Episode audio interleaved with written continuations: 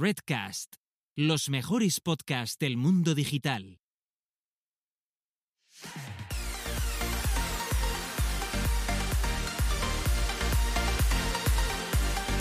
Bienvenidas, bienvenidos y bienvenides al podcast Búscate la vida y a lo que es nada más y nada menos que nuestro segundo episodio de la segunda temporada o lo que es lo mismo, el cuadragésimo séptimo, donde dos personas autodenominadas señoras que les gusta hablar sobre marketing digital. Hoy no tenemos a Gisela, tenemos a Adrián en su lugar, que es el CEO de Graphics. ¿Graphics? ¿Lo he dicho bien? graphic, Graphic. Graphics. Es que, es que al final. De friki, de freak, freak. Ah, pero yo digo Graphics, porque, porque, luego digo graf, o sea, yo luego digo Freak muchas veces. Bueno, vamos a dejarlo. Esto, de Graphics. un miembro respetado de la comunidad WordPress, responsable de la organización de WordPress Granollers de la Meetup, por, por favor, que es que me voy a confundir en este tema, y además un señor que nos cae fenomenalmente bien, que tiene un podcast de desarrollo rural web con mi amigo Fernando también. Ole, lo, muy he dicho, bien. Lo, lo, he dicho todo lo bien, lo he dicho lo has todo dicho bien. todo estupendo, todo estupendo. Solo añadir que de la Meetup, ¿vale? Y por hacer un pequeño spam, empezamos la nueva temporada de Meetup el martes que viene. Volvemos en modo presencial y el online lo seguimos haciendo. O sea que entrad en meetup.com, buscar el grupo de, de Granollers y, y ahí. Y ahí. Todo, todo, todo, bien para, para, para, tener bien la planificación, con, según vamos las semanas, te viene bien la mitad y nos está viniendo bien todo, ¿no? Presencial, nos está viniendo bien la vida, volver a la vida. O sea, ¿quién no quiere volver a la pandemia para según qué cosas? Ya ves. No, sí. pero yo, yo, lo, yo, lo, he hablado de que, de que, en realidad todas estas cosas que hacíamos, eh, que si la meetup, que si el podcast, que si venir aquí a echaros una mano, que si los grupos de Telegram, que si leer, todo esto en mayo lo hacía. Y no sé por qué ahora en septiembre se me hace bola todo, no llego, no llego. Eh, yo creo que realmente se nos está haciendo un poco bola eh, a todos, sobre todo volver del verano, porque es como el primer verano que ha sido como un poco más manga ancha, como quien dice, entonces la peña se la ha tomado muy eh, como, mm, como si no hubiera un mañana, se ha comido todo lo que se podía comer, se ha bebido todo lo que había que beberse. Y claro, septiembre se está haciendo muy duro en todos los sentidos, no solo porque te pesa el culo, nunca mejor dicho, porque siempre te coges unos kilillos y tal, sino porque te pesa la vida. Tú estabas ahí en tu agosto, en plan, con todo el dinero que te habías ganado la pandemia. Bueno, el que no le hayas hablado en julio. Pero sí te vas estabas a... ahí y claro, sí, sí, sí. No, por favor, continúa, continúa. Pero bueno, el ritmo. No, yo quería decir que aquí te estás pegando el speech, pero quien tenemos al otro lado, esta voz que escucháis en vuestra cabeza, es Carlota Galván con su propia agencia de marketing 360 con focos que le vienen a abrazar y además y además con una agenda súper, súper, súper repleta. O sea, fijaos si es buena, que está ya fichada hasta el 2035, creo, o el 2040 o... o... Por ahí, por ahí. Yo sí te, si te digo la verdad, te, te voy a decir cómo lo estoy gestionando, ¿vale? Porque siempre digo que no tengo cupo. Es sí, pero no. Es decir, eh, entre todo lo que te va llegando, eh, tienes que ser selectivo, ¿no? Entonces, evidentemente, según el proyecto te mole, no, y, y tal, pues vas colando o no a personas. Pues esto es como todo, o sea, ley de la oferta y la demanda. Yo hace mucho tiempo que dije que quité el formulario de contacto, pues porque es que realmente, yo no sé a ti, Adrián, en tu agencia, pero a mí me hacía perder el tiempo, comparativas de precios. Yo últimamente, sí, y sobre, sobre, todo más currículums para gente para trabajar o gente ofreciendo sus servicios. Me ha llegado uno de drones, que si le puedo ofrecer a mis clientes imágenes de dron. Yo te rollo, sí, pero no, sí, pero no. O sea, ¿sabes? Que, que tengo que estar pensando en el cliente para decir, a este le va a venir un dron. O sea, claro, si viene alguien y pregunta, eh, que quiero drones, pues diré, ah, pues un chico me envió una vez un correo y le diré, pero claro. yo no tengo ni idea. Pero claro, entre eso tú estás pensando en la integración que le tienes que hacer con no sé qué mierda y vas a estar pensando tú en la foto del dron. Exacto, exacto, ¿no? Que, que, que, en diseño hacemos, pero muchas veces es del rollo, mira, eh, las fotos, al no ser que el cliente no encuentre nada, se les, yo les paso contactos, pero si no, ellos sabrán. Yo, yo, yo me había pensado una cosa contigo que yo no sé si lo, quiero compartir con la audiencia, ¿vale? Que es que Carlota, o sea, está tan ocupada, pero... O sea, tú, no, tú sabes que estuvo a punto de fichar por Marvel, Marvel Studios, Carlota. Casi.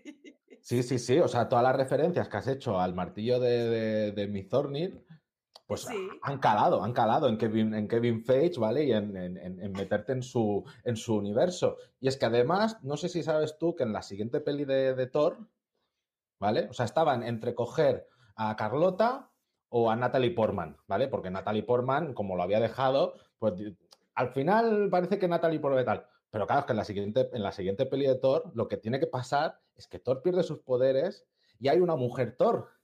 Entonces, por eso contaban contigo, Carlota. Yo, yo, yo me veo en ese papel, ¿eh? Yo, de hecho, de pequeña, cuando tenía el pelo oscuro, me compararon un poco con Sena, la princesa guerrera, que era como así la primera fortachona que había así en, en plan tema de, de, series adolescentes, ¿no? Que siempre dices, uy, Sena, que era así la fortachona. De hecho, en, el otro día en el grupo nuestro de Búscate la Vida de Telegram compartió Gisela un vídeo eh, de una chica que se dedicaba a hablar de, los iconos para gordas, ¿no? Porque, joder, las gordas, las gordas también eh, eh, tenemos derecho a tener iconos y a sus cosas, ¿no? Pues, y, y, Sena, es verdad que se consideraba gorda, y Sena al final no es una tía gorda, es una tía que hace pesas. Entonces, claro, sí, Además, Sena, Sena, Siena, la, la, actriz también salió en Battlestar Galáctica, ¿puede ser? Sí, me suena que sí. Eh, me, suena que sí. que me suena de estar, de estar viéndola y todo el rato estar diciendo, mira, es Shena. Y yo diciendo que esa no es Shena. Y al final acabaron buscándolo. Y era Shena. era Shena, era Shena es el tipo de actriz que la metes ahí o no la puedes meter en ningún lado. Porque no la puedes meter en plan pelis de paseando a Miss Daisy. Porque no, porque Miss Daisy no, va a ser Sena. Pero bueno, se nos está extrapolando un poco el punto. Vale, sí. la semana. vamos la, semana. ¿Qué, tal, ¿Qué tal tu semana, Carlota? Porque como te cuento yo la mía.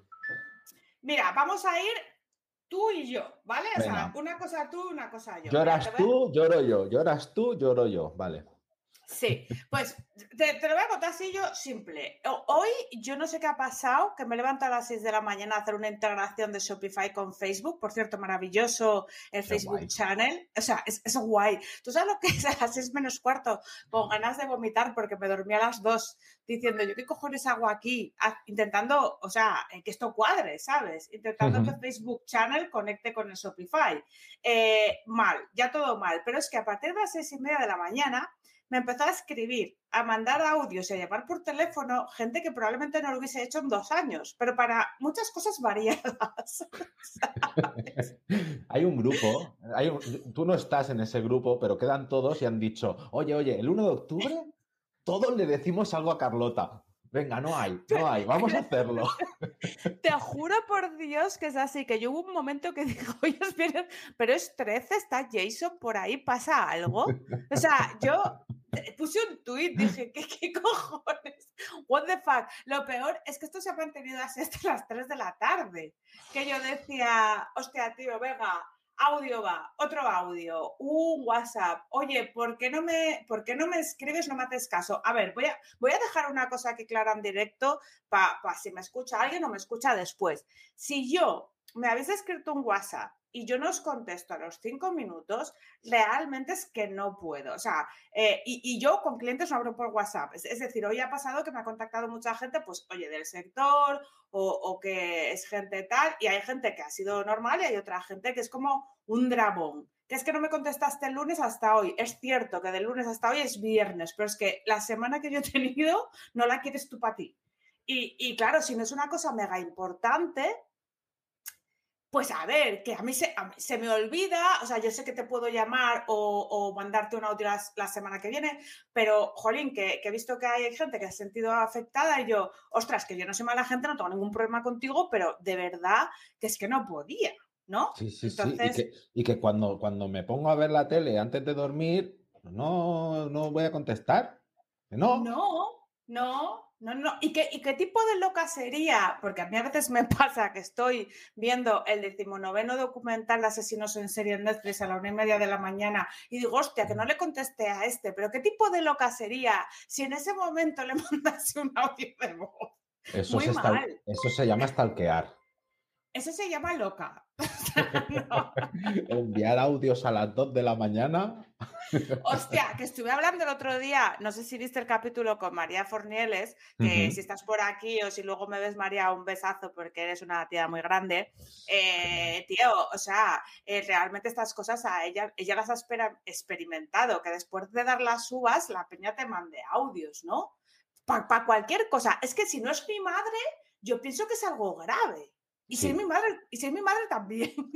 Además, además, o sea, la gente no entiende que esto es una, comunicación asíncrona. ¿Sabes? Porque cuántos chats de estos empiezan con un hola y esperan a que respondas para decirte el qué y de rollo, dime hola por educación y pues estoy teniendo este problema o me pasa esto, oye, ¿tú cómo tendrías el día? O sea, el, texto, no esperes mi respuesta para, para yo, para, joder, es que la gente no lo entiende y no tiene espera. O sea, yo estoy en un momento que me da mucha rabia el hecho de, que si no contestas, es que eh, lo que tú dices, que se, enfada la gente.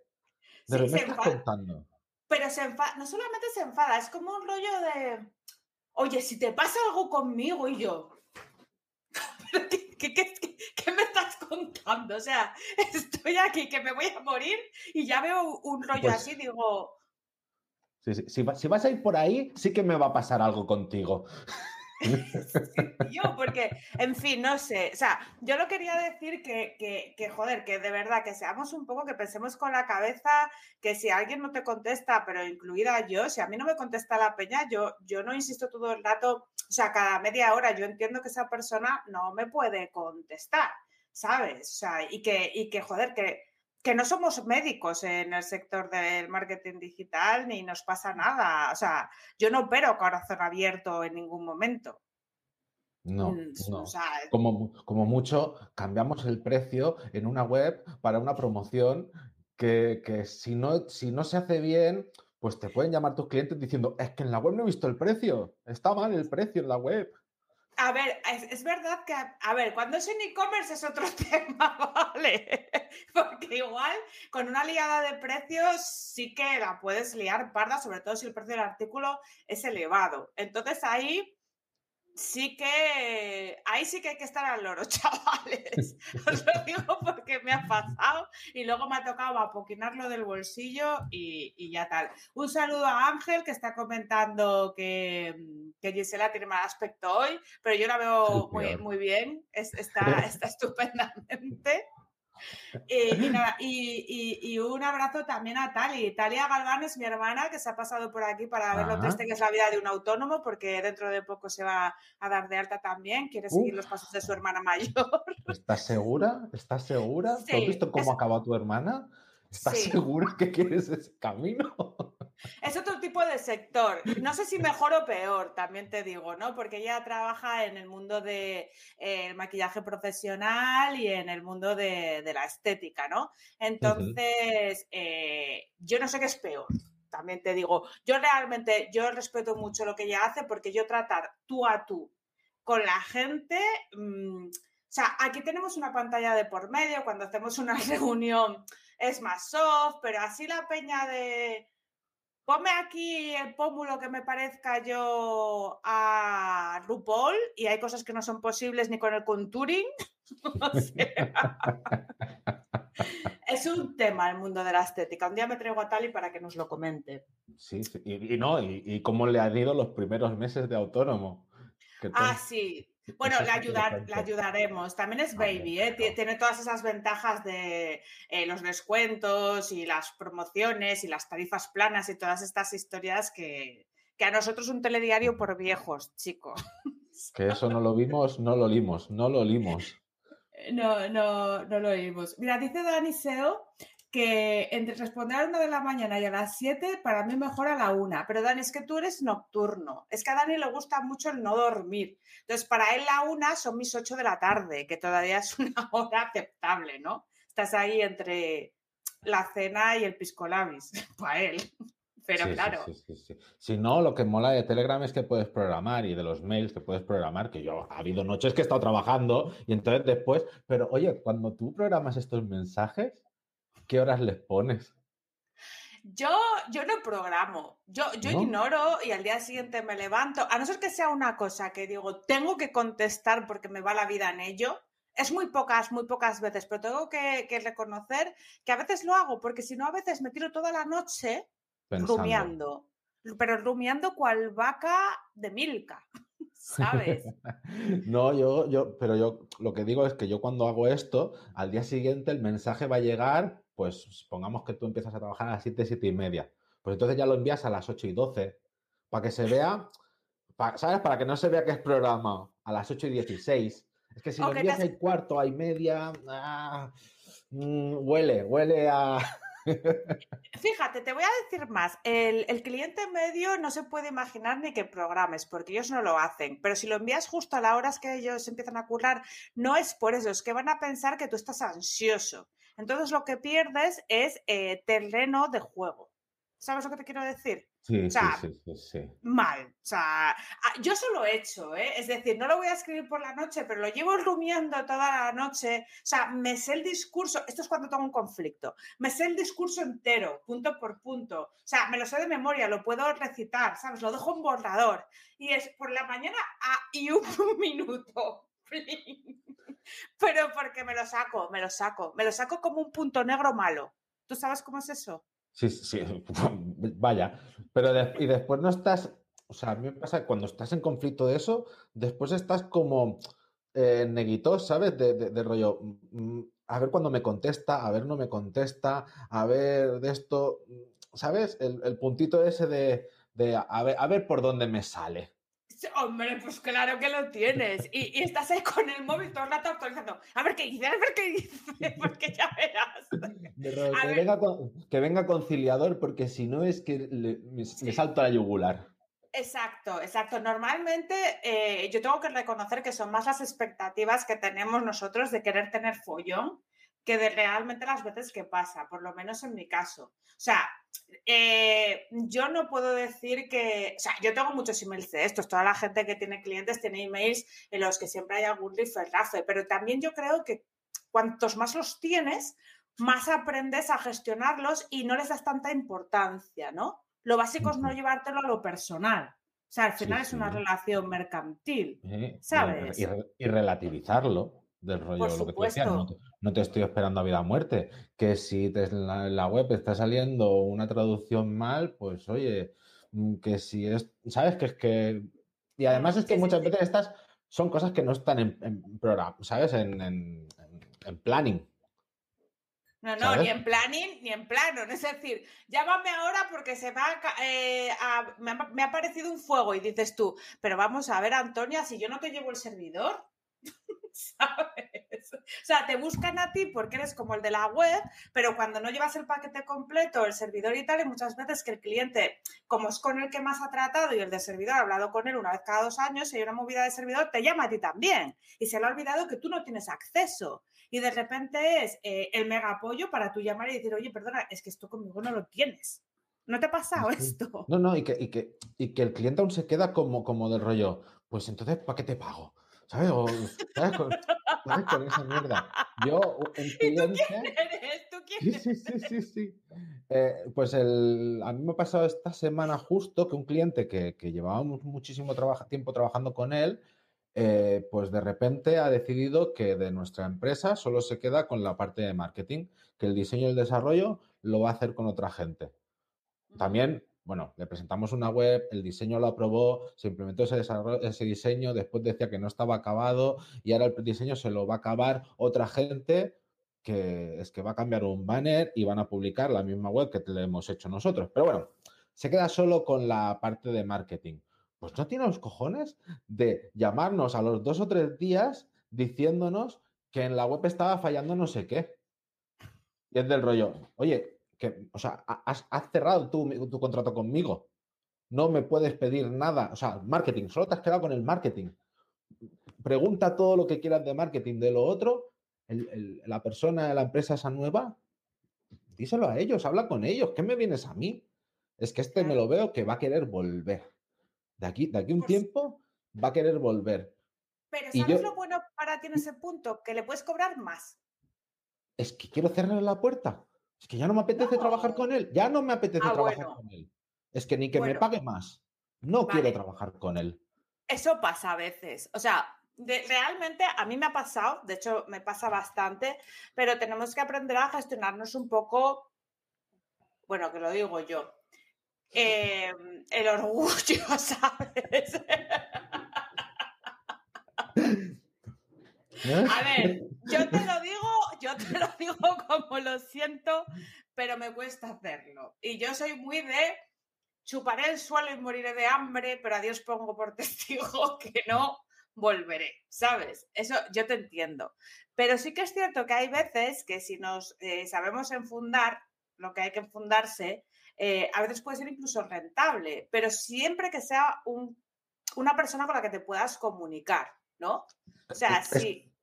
Es Es que la complicado. sensa- e, es la sensación, y esta la, tendremos muchos, de que tú das todo lo que, lo, que, lo que puedes dar, ¿sabes? O sea, te lo tomas con cariño y el cliente, eh, vale, pero falla esto. De rollo, a ver, o sea, en serio, ¿has visto toda la barbarie que te he hecho, todo lo guapo que está lo demás? Y tú, o sea, o sea, te, te acabo de hacer una migración de más de, de, de 4.000 o de 5.000 entradas con diferentes categorías, cambiándole las categorías en el sitio, no sé qué, y porque 200 entradas les ha llegado mal la traducción o hemos perdido algún campo, ¿en serio te tienes que estar fijando en eso y creyendo que te estamos dando un mal servicio? Claro, O sea- es que, sa- sa- ¿sabes lo que pasa? Que no entiende la, la complejidad de 4.000 entradas. De hecho, ¿por qué tienes 4.000 entradas si no has hecho una criba? ¿Tú crees que esas 4.000 entradas tienen eh, tráfico? ¿L- ¿Lo tenían? Por, por- por curiosidad, ya, ya, pf, no me importa.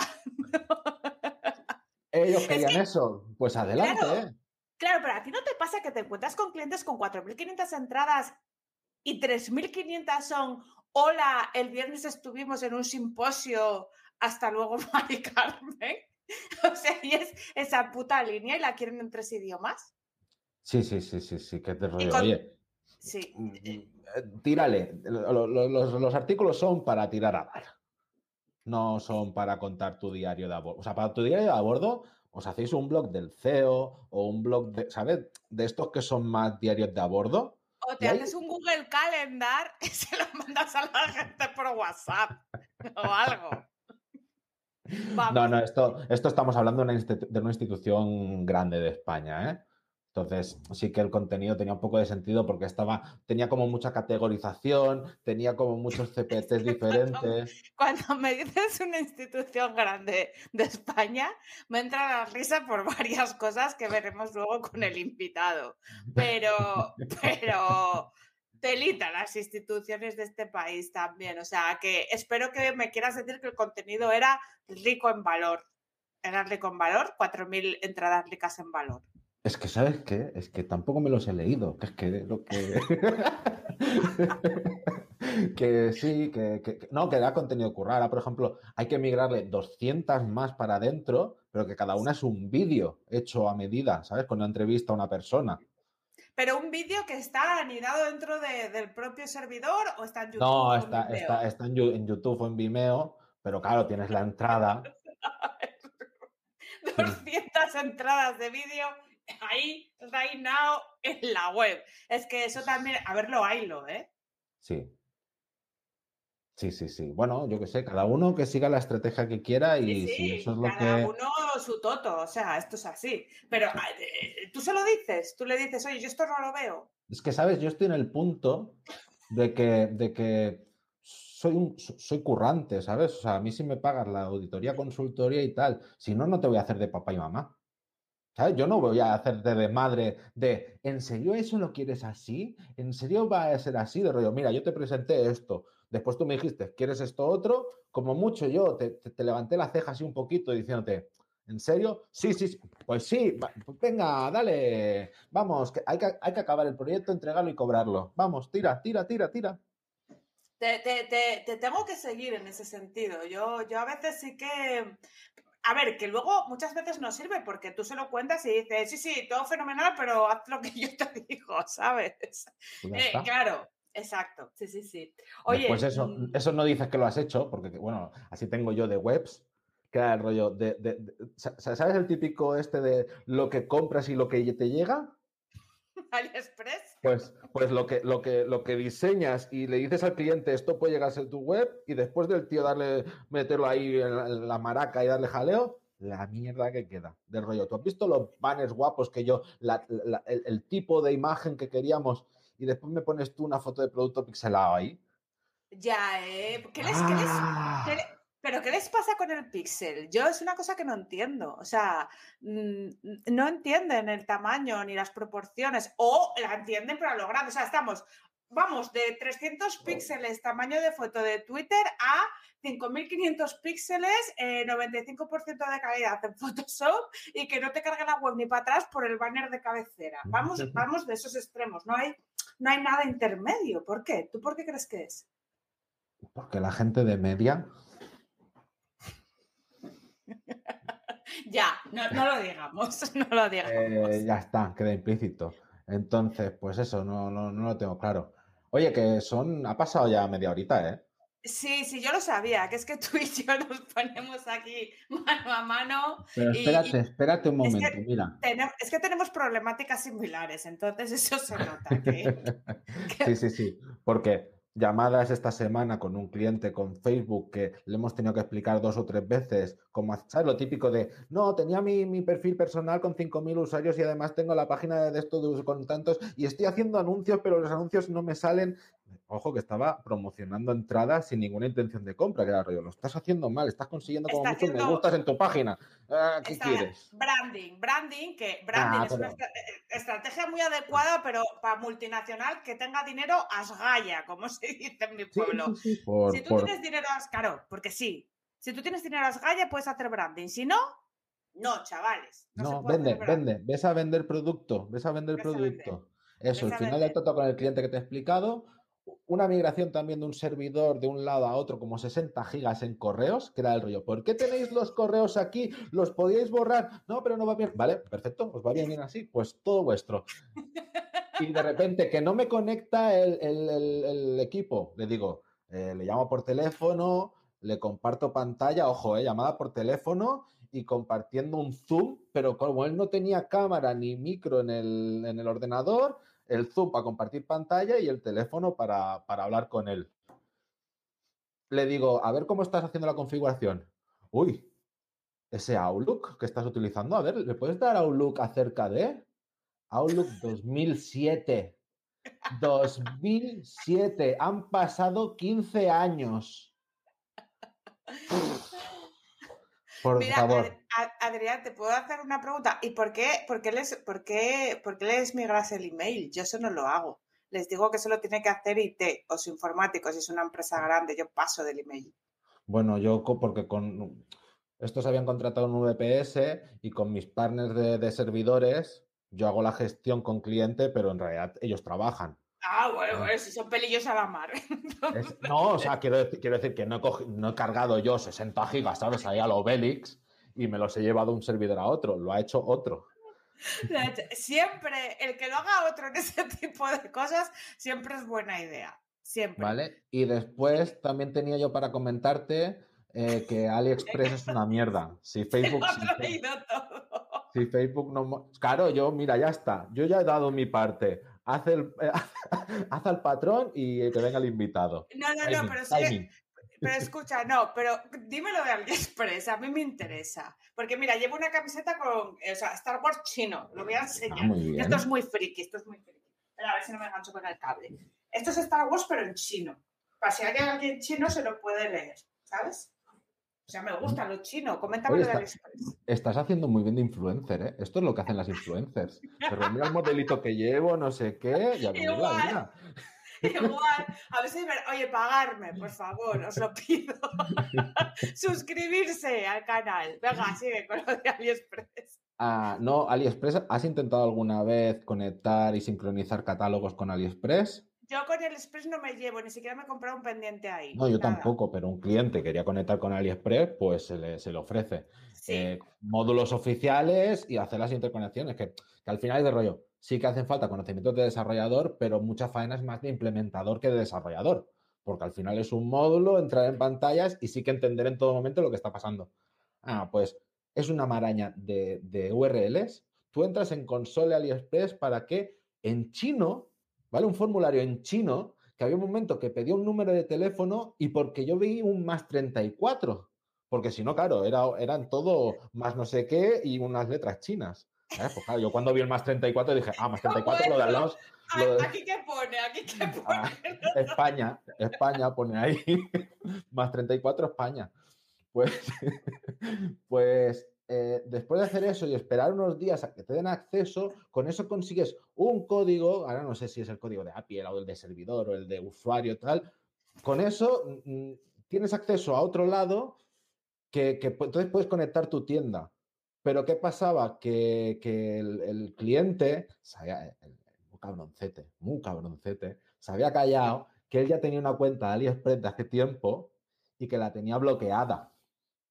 Entonces, claro, después de hacer toda la integración, ahí dices, venga, va, esta categoría va allí, sincronizar. Y, y no, después de tirar del hilo, después de tirar del hilo, dices, ah, es que me está dando un error 0003 de user inflige no sé qué mierda de, AliExpress. Pues hoy he hablado, hoy he hablado con una chica que, no es como los tuyos, con lo, como los Margelis y los de estos de Facebook. Ella se llamaba Itana. Mirnelis. Mirnelis. Mirnelis. Pues ¿qué, coño es Mirnelis? Bueno, sigue, sigue, perdón. No, eso, que se llama Itana, pero el avatar era de una chica china. Que, se puede llamar Altana, ¿eh? no hay ningún problema. No, no, no. Ellos te ponen nombre occidental para que tú sepas pronunciarlo o escribirlo. Puedes decir Ho, Chi Minh. No puedes decir Ho Chi Minh. Ahora que lo dices, sí, tengo, o sea, todo mi entorno, los chinos que conozco, no. Claro. a ver, yo tenía una china que me hacía las uñas en el centro de Madrid que me decía que se llamaba Carmen. Y yo, sí, claro, yo soy Aitana de Inglaterra, como me acabas de decir tú, ¿sabes? Carmen, la china, y la amiga se llamaba Laura, y eran como de Pekín, ¿sabes? Laura, Laura y Carmen, anda, hombre. Sí, sí, sí, sí, sí, Gerard y Jordi. Pues, pues, pues eso, que, mm, que AliExpress es una... que me han atendido muy bien, ¿eh? Y que me han dado una URL nueva, o sea, de todas las URL que había, pues ahora tengo otra nueva que hay que sumar el 036 y ponerle no sé qué de la empresa. Y sido el rollo cliente. Mm. Pues te puedes chupar el suelo y una baldosa, porque si eso con Facebook es, te quedas como estabas, ¿sabes? a, lo, mejor vengo de aquí dos semanas y te digo, rellené el formulario ese y sigo igual. Yo confío, confío en el, formulario de AliExpress. Yo llevo un año y medio confiando en los formularios, en mis reels y toda la peña de Facebook, que los conozco a todos, creo ya, y yo no veo el mañana. O sea, me queda que admitan el método de pago y está dando problemas. O sea, esto es un show. Y te lo digo, ¿eh? O sea, que eh, vamos, a, vamos a cruzar los dedos. Mira, yo tenía más temas, pero no podemos hacer ya más esperar al invitado, porque además es una persona ilustre que nos va a contar cosas interesantes. A ver, todo, todo el mundo que viene aquí es ilustre, que va a parecer menos. Si no, son, muy, son muy tops todos. pero este es top en un campo que los otros no eran. Exacto. Y esto en unas cosas que no abundan. Y a, nosotros nos gusta, eh, incluso a ti, Antonia Adrián, sustituta. Sí, a nosotras a nosotras nos gusta hablar de cosas que no abundan, porque la originalidad es un plus. Entonces, para eso nos hemos traído a, a Bisanjo en Twitter. Vicente Sánchez, ¿puede hacer su aparición, por favor? Espera, Carlota, ¿no tocaba el patrón? Sí, es ah, verdad. por favor, perdónanos por la hora y fíjate, si soy cutre, que tengo que hacer el patrón primero. O sea, que te quedas aquí saludando que voy a hacer el patrón. A ver, me vais a perdonar, pero no estoy habituada a estar sin Antonia y Gisela. Y aquí, como somos todos de casa y al patrón también se le conoce, pues vamos a hablar de un señor que es Jaime Garmar, que es la primera y única persona que confió en nosotros al principio, que vete tú a saber lo que iba a salir de esto y él confió.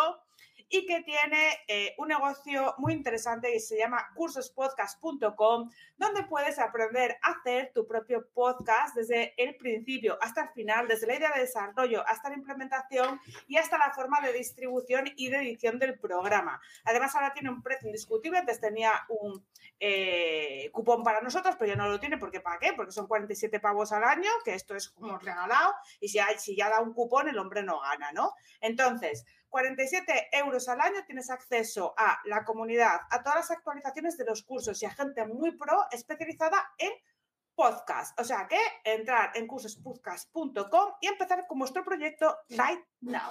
Ahora sí, Vicente, perdóname, por favor. después, después de mi entrada triunfal no pasa nada, no pasa nada. Nada, eh, que os estaba diciendo que yo esperando, yo digo, esta gente ya se ha olvidado, van a seguir hablando de sus cosas, me estoy meando de la risa, pero a mí me estaba entrando el sueño y me he puesto el pijama para estar cómodo. A ver, yo lo reconozco, yo a estas horas, cuando estoy en casa ya tranquilo, yo ya estoy en pijama, estoy en pijama, ya me he preparado para el día siguiente. Pero ese pijama es fabuloso, si yo me esperaba... ¿A que sí? que sí? Sí, sí, me esperaba el típico de Ángel Gurú de José Luis, que es ahí de seda con los botones, que tú ves que es un pijama del chino a la legua, es un pijama fashion. Es que puede pasar por camiseta hipster, hombre. A ver, a ver, a ver. Esto ha venido de una tienda asiática. ¿Vale? Ah. Porque me lo regalaron para mi cumpleaños. Y no sé, es que no tenemos nada para sortear, pero esto es digno de hacer un sorteo para quien adivine de dónde sale este pijama. Pero no es, no es común, no es AliExpress. Eh, pues sí, debe de ser de AliExpress, pero, pero ¿cuál es el origen de este pijama, este diseño? ¿Qué significa esto? ¿Dónde se ha visto? Pero, pero, pero ya, es como, es como geométrico. es como geométrico, sí, mira. También hay algo amarillito y ya da muchas pistas. Pero escucha, te, voy a decir una cosa. Tú con ese pijama puedes abrir al de Amazon, porque tú no sabes cómo le abro yo a veces. El tío flipa, porque yo, yo aquí estoy muy mona, pero yo por la mañana, que me pongo aquí un moño que parece un nido, ¿eh? Y con el flequillo para todos los lados, y, con la legaña, y la pestaña que se me ha ido para un lado y la otra, o sea, es, es flipante. Y mis pijamas son muy random, o sea, que te veo muy adecuado, peinado y todo. Me encantas. Me encantas. Gracias, gracias, gracias. Me encantas. Bueno, yo em, estaba en el backstage y me estaba meando. Estáis comentando un montón de cosas que es que a mí me pasan, a mí me pasan. Clientes que mienten, clientes que mienten, vamos, mm, donde yo trabajo, eso así, así, te mienten a la cara y dices, pero a ver, mm, si es que mm, te vas a sentar ahí, yo me voy a poner detrás de la lámpara de hendidura y voy a ver lo que no me estás contando. Porque, porque espérate un momento, Vicente. Sí. ¿Dónde, dónde, trabajas? Que lo estamos dando por hecho aquí, que pero la gente no lo sabe. pues depende, depende del día. Espera, vamos a hacer una cosa para ir en orden. Como, ah, sí, sí, sí, porque es que si nos vamos a meter una movida que la gente va a flipar, porque este, este hombre es para flipar, entonces hay que ir por partes. Y, y, lo que más nos gusta es que, sintetizando, porque luego te vamos a hacer preguntas para que nos cuentes de verdad quién eres, nos digas, porque nosotros somos vagos y no nos gusta presentar, quién es Vicente Sánchez. ¿Quién eres tú? Pues yo soy yo. Me llamo Vicente. Mi apellido es Sánchez, no se estornuda el apellido. Perdón. No, pasa, no pasa nada, pero yo el consejo que doy en general es, si veis que yo no pongo la tilde, por algo será. Es verdad, no he leído. Ha habido veces, ha habido veces que me han corregido en, las credenciales de un congreso o lo que sea, me han puesto la tilde y yo... Mm, joder, si esto lo tendrías que tener automatizado, ¿quieres decirme que ha habido alguien que se ha puesto ahí a comprobarlo? Venga, va. Pues a ver, es que mm, yo me, presento, depende, depende de dónde esté, pero es que hoy queréis de todo un poco. Entonces, a ver, yo os cuento, yo os cuento, yo soy optometrista de formación, ¿vale? Los que están en la óptica, graduando las vistas y preparando las gafas. Se pueden hacer más cosas siendo optometrista, pero bueno, básicamente esa es la salida principal. Pero como a mí eso no me molaba, la verdad es que a mí me aburría, yo seguí estudiando y mm, hasta hice el máster, eh, me saqué el grado, porque, porque ese es el colmo de un optometrista. No, tener un, no, ser un graduado. Manda narices que estés graduando la vista y te quedes en diplomado. el chiste es malo, pero tenía que hacerlo. Y bueno, la cuestión es que eh, al final acabé haciendo un doctorado en, optometría y ciencias de la visión. Mm, yo me lo pasé muy bien, pero de eso mm, es muy difícil vivir y a mí el mundo de la universidad pues como que no me, no me entusiasma. Ya, o, estás con los papers o, no. Sí, y dar clase tampoco es lo mío, porque yo tener allí a 20 personitas mirándote como si fueran cachorritos de animalito y haciéndote el mismo caso que 20 perritos y 20 gatitos, o sea, nada, yo eso no lo podía aguantar. No lo podía aguantar y no poder decirles cuatro barbaridades, pues, pues mm, por dentro a mí eso me alteraba mucho. Entonces. Oye, por poder puedes. Yo tenía un profesor catedrático que agüita. Pues continúa, por favor. ya, pero ¿sabes qué pasa? Que yo, yo, me yo me portaba bastante bien con la gente y después yo veía las, las encuestas de satisfacción de los alumnos y había, había gente que tiraba ahí a joder. Este tío es, eh, no nos guarda el respeto, no no sé qué, no no sé cuántos, y después había gente que era todo lo contrario, totalmente maravillosa. Así que bueno, alguien muy bien, alguien muy mal, eso se, se, contrarrestaba y tal, pero, pero cuando recibes una crítica mala que sabes que es injusta, eso, eso toca las narices, ¿eh? Claro. Entonces, entonces ya dije, no, Mm, coincidió también con, el principio del COVID y dije, no me interesa, ¿por qué? Porque tengo otro trabajo. Porque ser asociado a la universidad es una cosa que, te quita mucho tiempo y para comer da mm, lo justito y justito. Y tienes unos horarios muy raros que no, a mí no me compensaba. Entonces yo también trabajo en una clínica oftalmológica. Voy dos días a la semana y a ver, con todo este del COVID, pues será un, es un, es un, tema serio. Allí principalmente los clientes son, los pacientes eh, son gente muy mayor y gente que, ya puede venir enferma y tal, y el COVID también eh, tiene una sintomatología que a veces afecta primero a la visión. De hecho, el médico que dio la alarma sobre el COVID era oftalmólogo. Mm. Fue el primero que dijo, qué, eh, buena vista tuvo. Mm, en parte, en parte porque, porque se murió de COVID.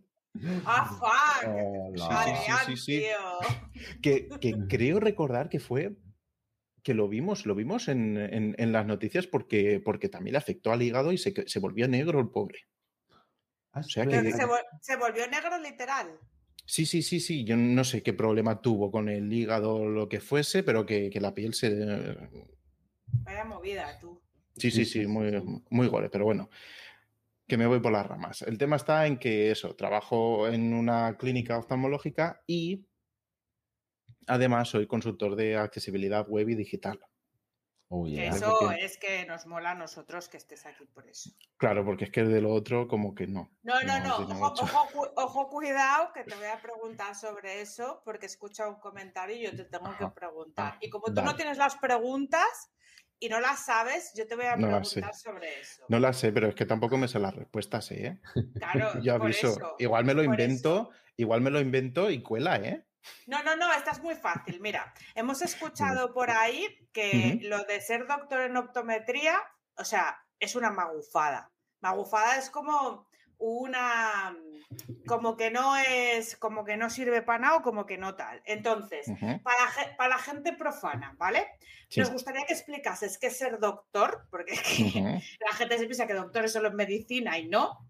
Eh, qué es ser doctor, exacto.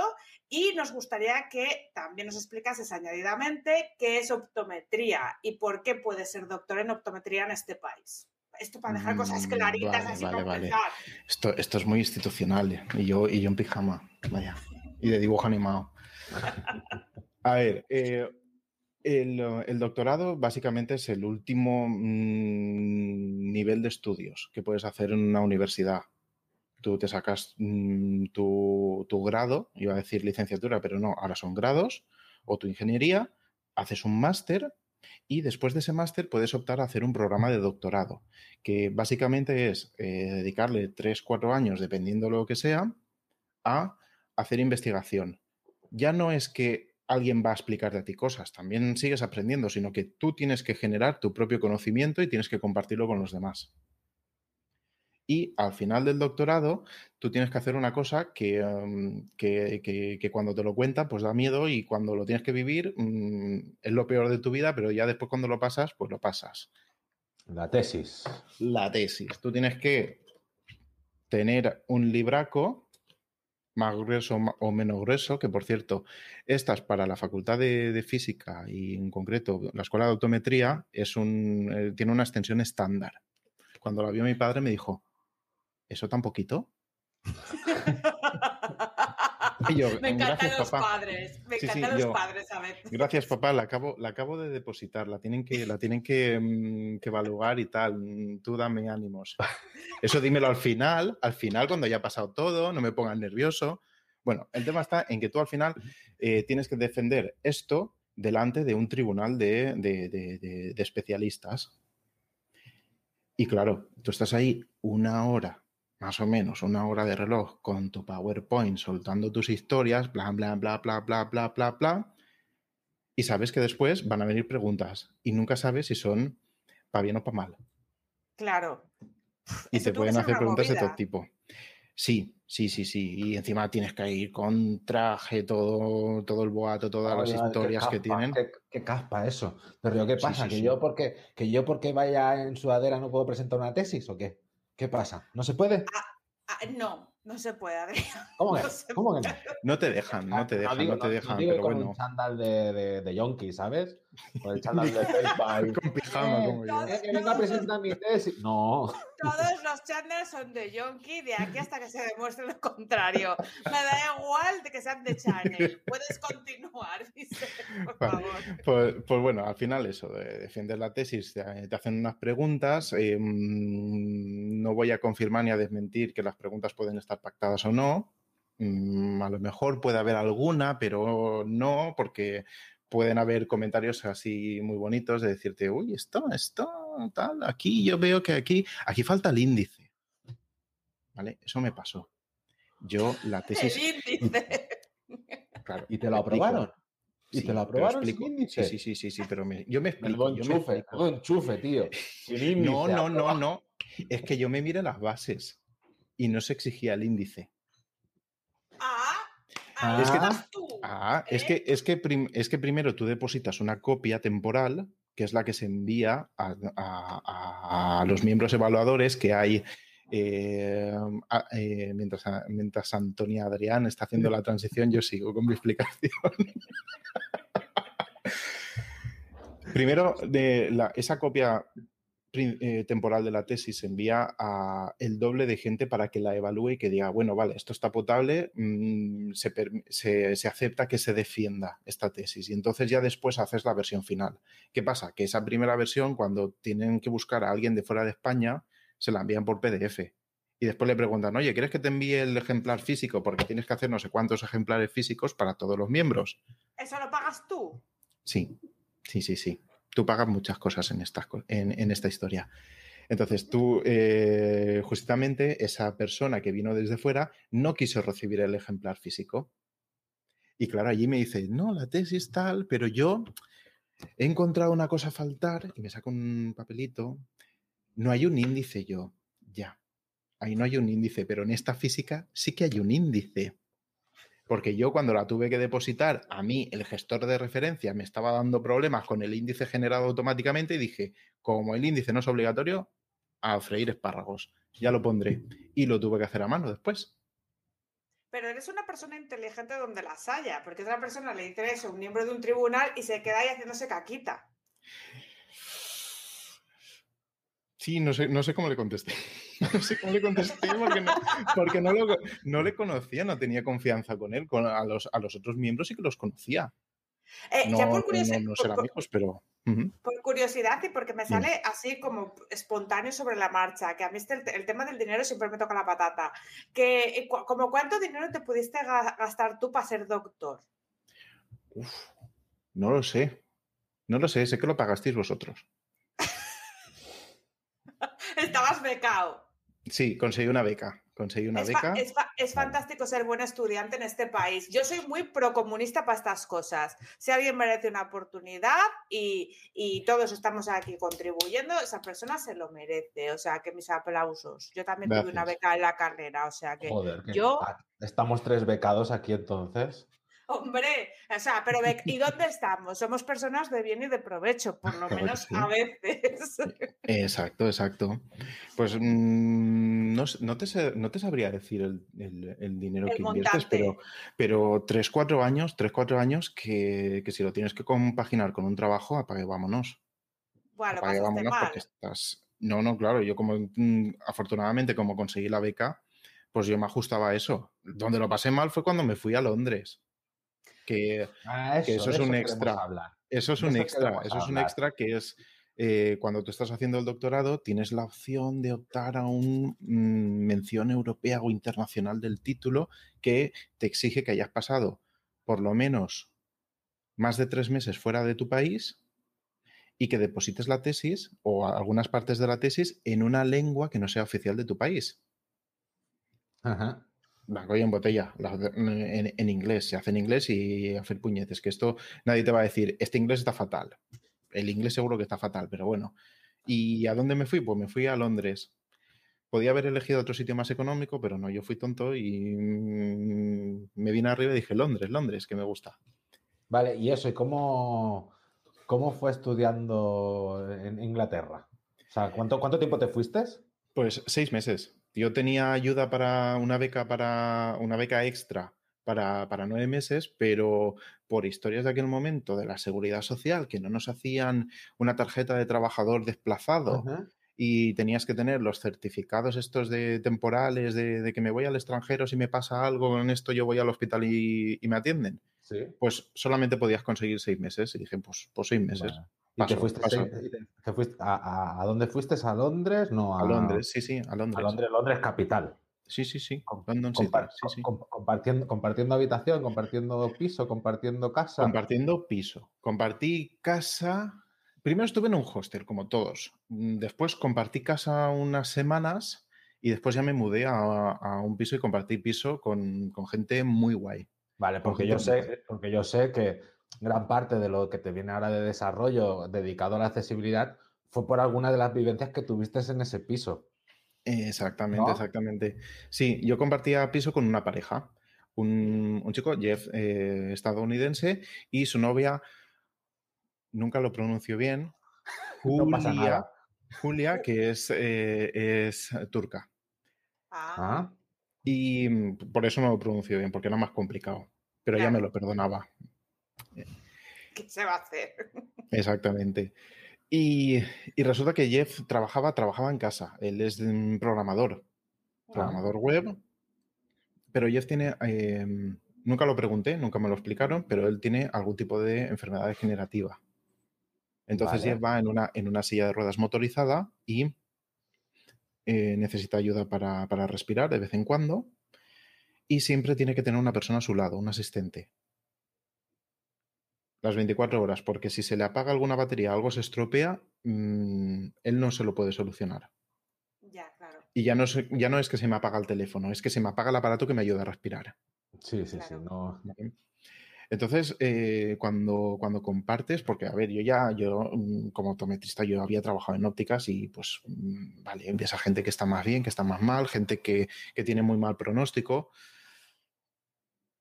y te, acostumbras a, ver la discapacidad, la diversidad eh, a ese nivel. Pero cuando tú convives con una persona que ya tiene mm, este grado de, limitaciones tan, tan fuerte, entonces tú ya eh, empiezas a darte cuenta de otras cosas y empiezas a darte, a darte cuenta de que ese piso tenía las puertas más anchas de lo normal, los cuartos de baño estaban adaptados, la cocina, absolutamente todo eh, o prácticamente todo estaba preparado para que Jeff pudiese eh, hacer su vida normal o moverse con la, silla de ruedas.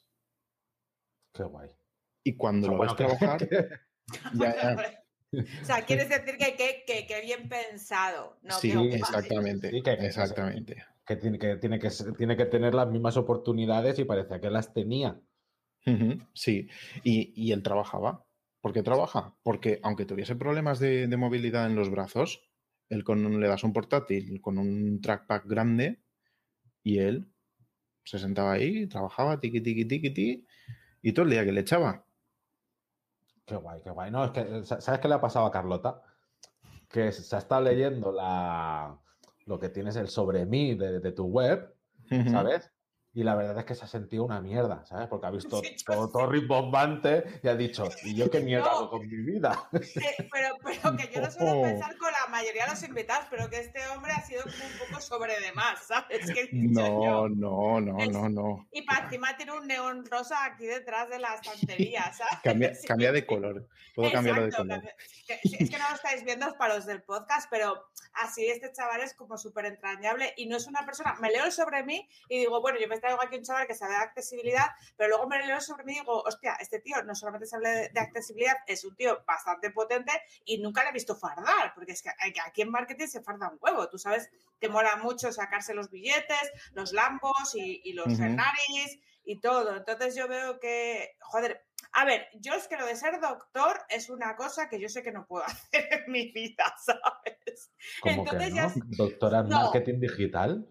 No, para mí eso es como una oposición, no. O sea, yo cuatro años ahí sufriendo y para que un tío luego me diga que falta el índice, yo saco el Kalashnikov y me hago una escabechina que me quedo sola. Espera, espera, que no te he contado el mejor detalle. Y es que después les invitas a comer. ¿Cómo? Pero eso que es obligatorio. Mm, sí, les invitas a comer y no les vale un menú macaitana, ¿eh? ¿Cómo que what? Con, el tío que te dijo que faltaba el índice. Sí, sí, sí, sí, te los tienes que llevar a un buen sitio, aquí en Valencia, un restaurante que hay ahí en la Malvarrosa que hacen las paellas de leña, que, por una paella que, yo en mi casa las como igual o mejores, pues yo ya no me acuerdo lo que pagué. Pero lo pagué, ya me, me olvidé de todo, llegué a mi casa, me quité el traje, libre.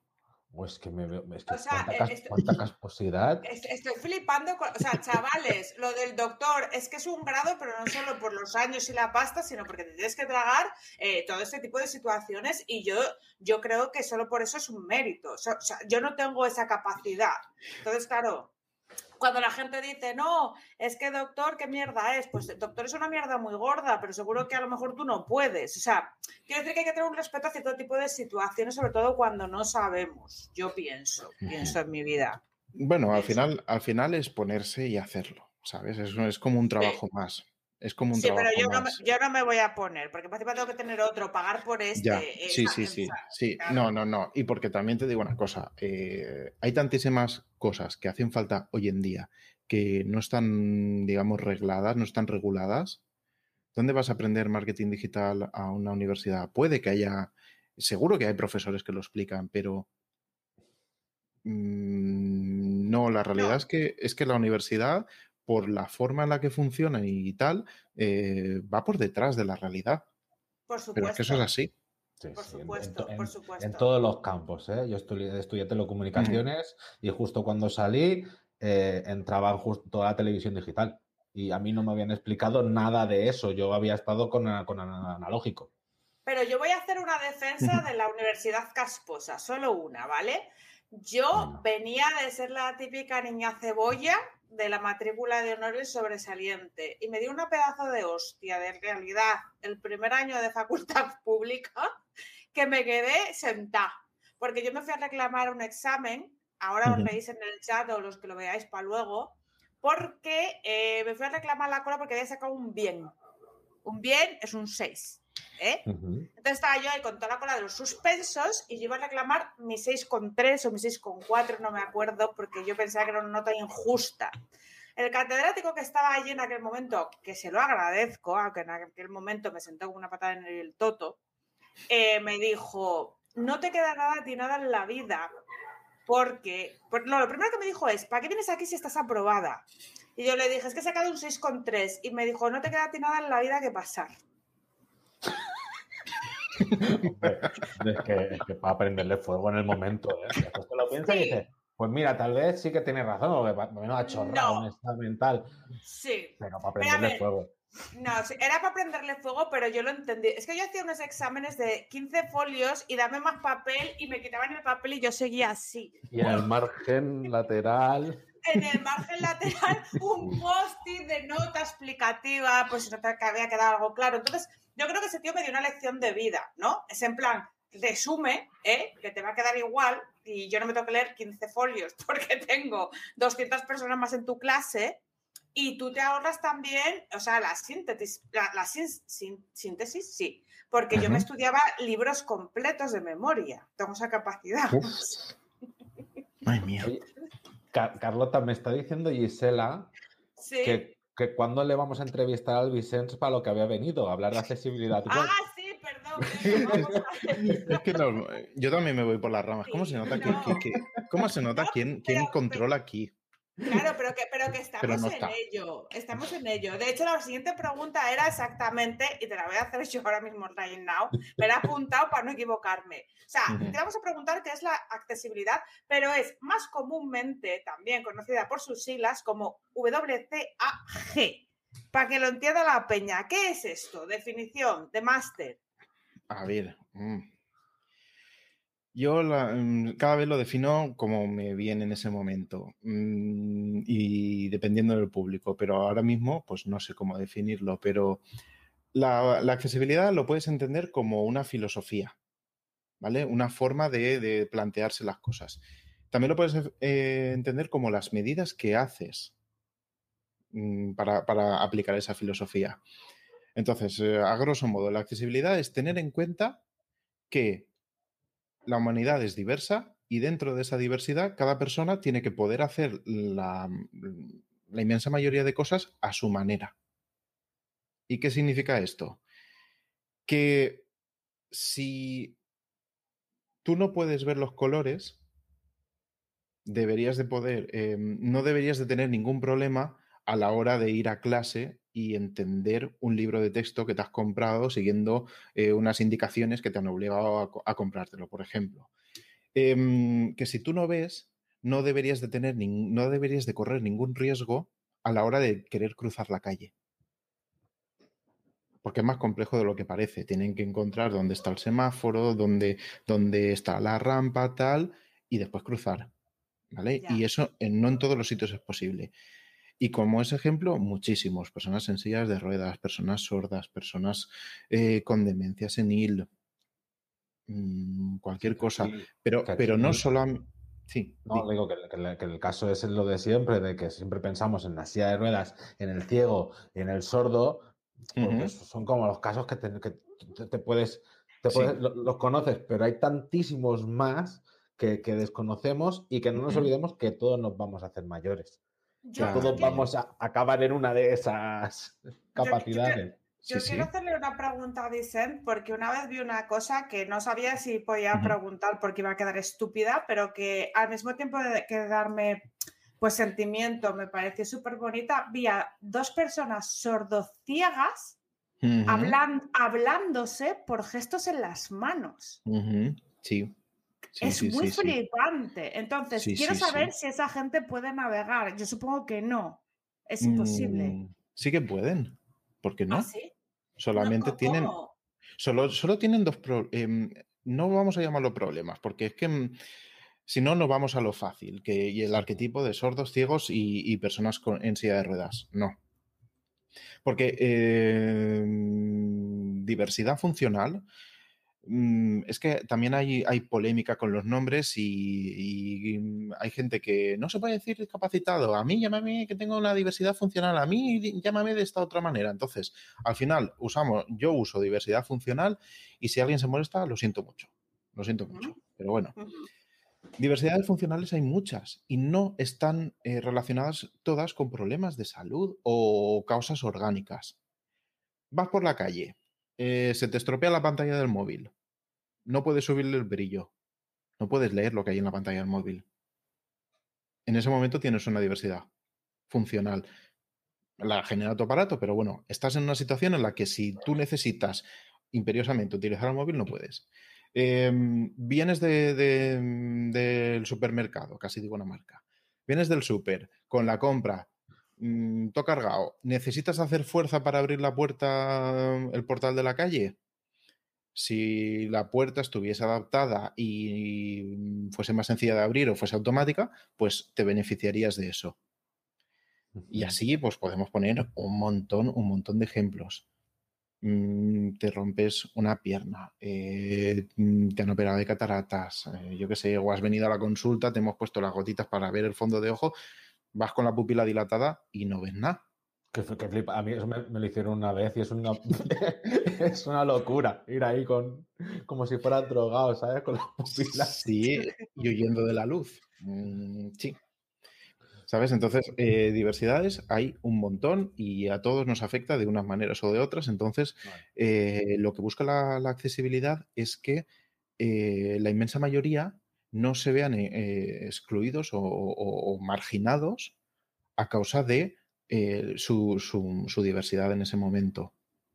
entonces, las personas ciegas sí, pueden navegar por Internet y lo hacen. Vale, y, mm. entonces la WCAG, que es el conjunto de pautas de la accesibilidad, lo, estoy diciendo yo, pero no lo, digo titubeando. Yo, yo, te digo, yo te digo que sí, porque me sale la vena, la vena de profesor, entonces es como, sí, sí, vas, bien por, ahí. Son las Web Content Accessibility Guidelines, que son eh, el conjunto de normas de accesibilidad web que en el futuro van a cambiar un poco el significado, va a ser así también un poco como el rollo Unix, que el acrónimo cambia un poco el significado y no te dice lo que es, pero em, son, las, son las normas que hay de accesibilidad digital se desarrollaron para la web, pero se han extendido a eh, muchas más cosas. A la ofimática, a todo lo que son cualquier interactuación con cosas digitales, ¿no? Exactamente, sí. A, ver, a mí lo que me pasa con esta movida de, la accesibilidad, que creo que es muy importante, es que me resulta mazo de complicada. Es decir, por ejemplo, si tú quieres tener una web accesible, pero por ejemplo que sea eh, amigable para el SEO, esto es como mega difícil, porque por ejemplo, vamos a poner un ejemplo gráfico.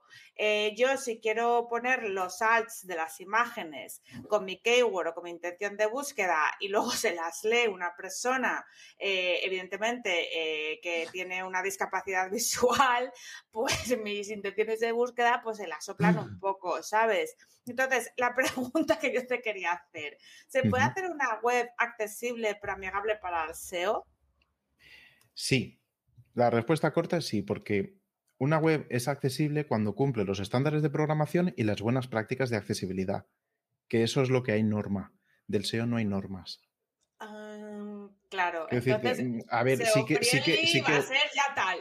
A ver, sí que es verdad que hay unas guías de, Google y tal, pero que, mm, que, Google no te dice, no, no, no, eh, tienes que cumplir con este estándar ISO para que tu página posicione. Pues no, no te lo dice. Pues Entonces, hay cosas que sí que, son verdad o que han podido ser verdad en algún momento y se han, se han establecido como, como, leyes universales y no lo son. El alt de las imágenes es para añadir texto alternativo a esa imagen, para nada más. Si tú lo embutes de keywords, pues vale, Google ahora tal vez está, está usándolo, pero es que eh, llegará un momento en que Google dirá, no, no, si es que a mí no me interesan las keywords de la imagen porque no se corresponden con la imagen. Yo quiero saber cuál es la intención comunicativa de esta imagen. Y, Google tiene, la línea de lo que Google quiere hacer. Claro, si es que Google tiene, tiene inteligencias artificiales, ya Google, mm, Google es capaz de, por ejemplo, eso, darse cuenta. Y a lo mejor llega un día en que coge y dice, pues vale, esto penaliza. Porque cuando en, para posicionar cosas que están muy reñidas, eh, hay que aplicarlo todo. La optimización, los contenidos, absolutamente todo para arañar unas décimas que te ponga por delante. Si Google dice, mira, a ver, esta, esta página lo hace todo bien y me parece que está siguiendo la accesibilidad, las normas de accesibilidad, pues la voy a pasar por delante de la otra, que no lo está haciendo. Sí, eso yo llevo escuchándolo varios años, de, que la accesibilidad será el nuevo SEO. Claro, el problema con esto, o sea, lo que yo estoy viendo, yo eh, como persona eh, absolutamente eh, sin saber nada, solo sé que no sé nada, por ejemplo, dice Public Score aquí que, la araña de Google no deja de ser un usuario pues con discapacidad, ha querido decir que no ha dicho bien la palabra, pero que se ha expresado que, con diversidad funcional, exactamente. No, no, está, está bien.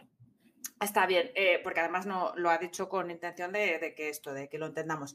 Que, el tema es que em, para un SEO, para una persona que está aprendiendo SEO, es mucho más fácil hacer SEO que centrarse en la accesibilidad, porque la accesibilidad eh, actualmente, por lo menos lo poco que yo conozco, lo que he leído, es bastante complicado de entender. Y tienes que ser bastante especialista y dedicarte a ello, por ejemplo, como tú, para saber exactamente lo que te quiere decir Google, porque, porque es joder, harto complicado. Yo no me entero. O sea, no te enteras ni con las directrices normales, ya cuando te meten con accesibilidad flipas. Entonces, ¿qué, ¿qué, opinas de esto? O sea, ¿tú, me estás diciendo, o sea, o tú crees, bueno, a ver, tú crees, no te estoy diciendo que sea el rapel, ¿vale? Pero tú crees que, la, que claro, que el rapel vive aquí en mi pueblo y tampoco ya tal. Eh, o sea, eh, quiero decir que si tú me estás diciendo que a largo plazo es mejor que, que, la gente que queramos trabajar el SEO no nos centremos tanto en la keyword, todo el rato, machacón, intención de búsqueda, sino que fomentemos más las cosas que tengamos de accesibilidad en un futuro, porque ¿crees tú que van a mejor o, se, ve así? A ver, eh, depende. Depende. Si, si lo que el cliente quiere es posicionar, haz lo imprescindible para posicionar. Ya está. Es, es, que aunque lo quieras hacer bien, si el cliente no lo entiende y no le importa, pues al final te pasa como, como, como le ha pasado a Adrián, que por, por 200 mm, pequeñitos errores de una cosa que no tiene esa importancia y que se pueden solucionar, el cliente coge y dice que todo el trabajo está mal. ¿Vale? A grosso modo. Entonces, pues si tu cliente no lo valora, pues no lo valora y ya está. Pero seamos realistas. El SEO es accesibilidad para máquinas, porque Google es el, es el principal usuario ciego. Y esperad que se me acaban de activar los, Perdona, no te he entendido. No sé si lo estáis escuchando. Sí, Google. Sí, sí, sí. Em, es el principal usuario ciego. Entonces, el SEO lo que hace es intentar explicarle un algoritmo o estructurar eh, los contenidos para que pueda coger y analizarlos y eh, meterlos en su base de datos para responder a preguntas. Y la accesibilidad lo que busca es simplemente que ese contenido sea usable y entendible para la gente. Entonces, si tú lo que intentas es que la web del cliente convierta más, pues tendrás que tener en cuenta la accesibilidad. Sí, porque al final es un porcentaje de población que existe. La duda es si, ya nos ponemos en plan porcentual, es que obviamente eh, el conjunto de población con diversidad funcional es poco elevado respecto al usuario eh, a ver, si en un mundo como, claro, depende, todo depende, pero normalmente, normal, o sea, claro, evidentemente si tienes un público eh, definido de, nicho o de una página que se, se dedica a un target específico que, tiene diversidad funcional, claro que tienes que trabajar esto, ¿no? Pero, pero que yo creo que que a lo mejor, yo, bajo mi humilde opinión, no se trabaja tanto la accesibilidad porque eh, no se está pensando en, una, en un porcentaje de población que es inferior, porque al final el mundo funciona un poco así. Y estoy diciendo una cosa fea, pero es lo que piensa mucha gente. ¿Qué opinas de, esto? Pues que en parte es falso. Eso es la excusa de, es que este conjunto de personas no entran en mi página. ¿Y tú qué sabes? ¿Lo estás midiendo? A lo mejor no entran en tu página porque intentan y dicen, aquí aquí no hay nada que me interese porque tengo que hacer demasiado esfuerzo para, entender lo que hay aquí. Me voy. Es que a mí no me entra en la cabeza de que Amazon, por ejemplo, no sea accesible. Lo desconozco, ¿eh? Pero te rollo, una acción tan normal que todo el mundo compra por Amazon. Buena pregunta, buena pregunta. No me lo he planteado. Por favor, por favor, eh, eh, dejemos esto en el aire y, nos lo, contestes en el futuro, te lo preguntaré, mm, Vale. Veamos si Amazon es accesible, pero sigamos. Bueno, pero, pero, mira, te puedo contar porque es uno de los pocos ejemplos a nivel de money que, se han dado. Y es que, eh, ya aquí sí que voy a decir la marca, Tesco. Que, que ahora lo estamos viendo en la tele porque también tienen gasolineras, es un supermercado del Reino Unido. En el año 2001 o 2004 hizo un experimento y dijo, a ver, yo tengo mi supermercado online y me está interesando, pero eh, me estoy dando cuenta de que hay personas que son ciegas, que navegan por Internet, mm, no, lo habíamos contemplado y tal vez también quieran comprar. Hicieron una versión paralela de, la tienda online, pero orientado a, este tipo de usuarios. Y ahora no me sé la barbaridad de millones de libras que facturaron. No me digas. En esa tienda. Está, se pueden buscar los números y lo buscaremos y los pondréis en las notas del programa. Sí, por favor. ¿Sabes? Pero claro, ahí Tesco eh, en, 2000, en 2000 poco, uno o 2004, hizo una estrategia que estaba mal. ¿Para qué tienes que hacer una versión paralela? Si lo puedes hacer todo en una. Si realmente eh, una página accesible es como un buen trabajo de tipografía. Tú no te das cuenta de que es accesible. Lo que te das cuenta es cuando tú estás acostumbrado a que, una, a que las páginas sean accesibles o que tengan una buena tipografía, cuando ves una que no lo es, entonces dices, uy, te das cuenta de esta, esta letra, esto no, no me encaja. Una página no es accesible por tener un plugin. Una página es accesible porque está bien hecha. Y, eh, y además, pues tendrá en el pie o arriba, tendrá una declaración de accesibilidad que te explica lo que hay. Declaración de accesibilidad, eso es interesante. Em, si luego puedes también pasarme algún ejemplo de ese tipo para poner las notas del programa, porque no es común ver ese tipo de cosas. Sí que es cierto, sí, perdón, sí, dime. Sí, sí que, sí que debería de ser común porque eh, la ley lo obliga guay, pero ya sabes que en España esto de la ley nosotros ah, bueno, eh, sí, sí, no, pero, pero mm, te puedo decir que sí, que cada vez más, cada vez más sí, porque ya llevamos varios años de retraso en implantación de la ley. Em, la ley es de 2010, no, la ley empezaba a aplicarse en septiembre de 2018, estamos a 21. Eh, vale, vamos mal. Pero escucha, una pregunta ya, ya para mí, porque a mí esto me interesa si me dices que debería de ser, a ver si me van a empufar. Entonces, para todo tipo de negocios, incluso para, para, para, tus nichos, o sea, ¿esto es obligatorio? O sea, ¿debería de serlo? Mm, no. Vale, estrictamente no. Vale, ¿para qué tipos de negocios estamos recomendando que haya esta declaración de accesibilidad? Eh, la ley a día de hoy la ley solamente de, accesibilidad, el Real Decreto 1112 2018. Ese es el, código, si lo buscáis en Google eh, lo podéis ver. Doctor Afecta... ¿eh? Flipa. Ostras, es que a veces te lo tienes que estudiar y telita que, no, que no se entiende. Es como un abogado de derecho, sigue, por favor.